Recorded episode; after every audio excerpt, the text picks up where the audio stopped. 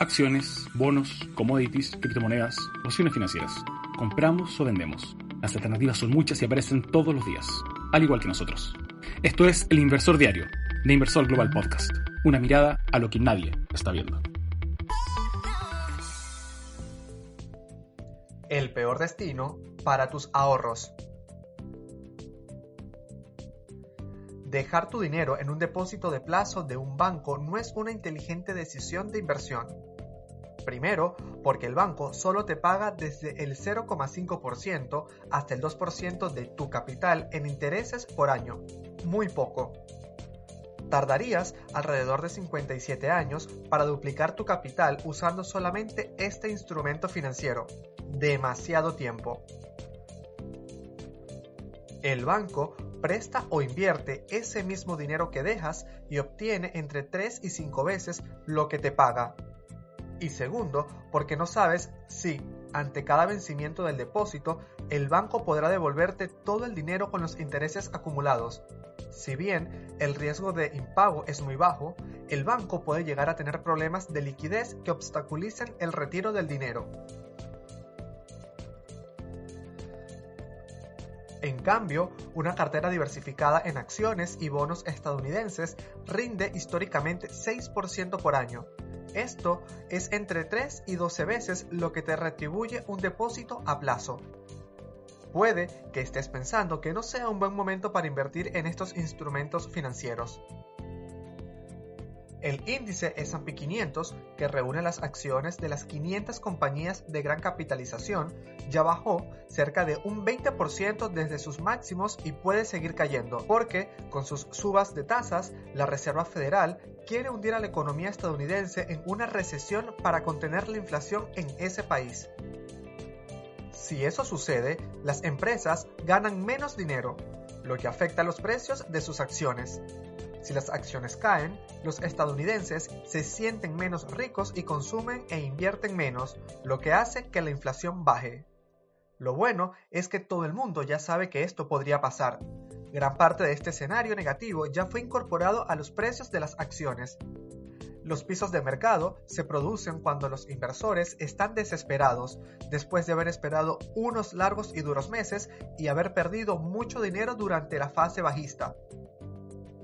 Los precios hacen mínimos cuando las noticias son todas negativas y las perspectivas son peores. En esos momentos, los grandes inversores entienden que no se puede estar peor. Compran en grandes cantidades y fijan los precios de piso. Puede ser que todavía las acciones estén lejos de hacer mínimos. Pero comprar acciones de empresas consolidadas en sus respectivos mercados, con solidez financiera, buen management y gruesos márgenes, puede ser una inversión muy rendidora de acá hacia unos 3 años. Por otro lado, los bonos del Tesoro estadounidense estuvieron bajando mucho durante este año. A principio de año, un Treasurer a 10 años rendía 1,5% anual, muy por debajo de la inflación esperada del 2.7% por año para el mismo plazo. La caída de sus precios hizo que sus rendimientos volvieran a ubicarse sobre la inflación esperada. Los bonos a 20 años y 30 años ya rinden un punto por año más que la inflación que se espera para esos periodos. Con lo cual armar por estos días una cartera diversificada en acciones y bonos probablemente devuelva un rendimiento mayor al 6% anual histórico en los próximos 3 años. Ahora, puede ser que necesites el dinero antes y no puedas esperar 3 años para ver realizada tu inversión. En ese caso, tendrías que implementar estrategias de corto plazo. El lanzamiento cubierto es una de ellas. Esta operativa se realiza a través de dos pasos. Primer paso. Compras 100 acciones de una compañía. Segundo paso. Vendes a otra persona un contrato que tiene un tiempo de vida y da el derecho de compra a esas 100 acciones a un precio determinado hasta una fecha establecida. A este contrato se le llama call a opción de compra.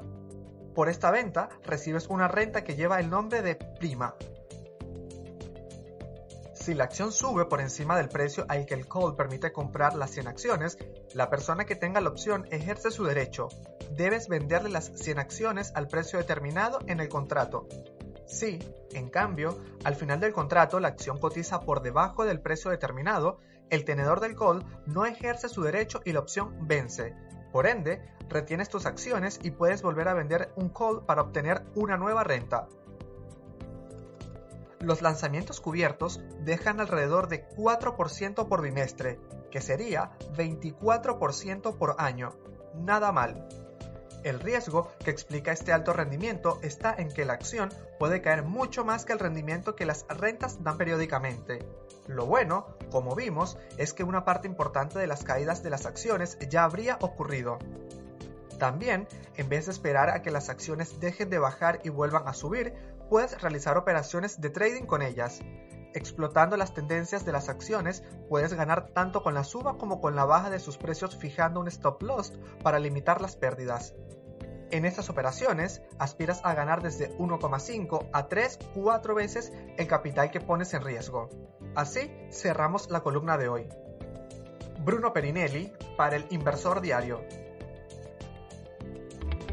Esto fue El Inversor Diario de Inversor Global Podcast. Puedes escucharnos de lunes a viernes en Spotify o Apple Podcast.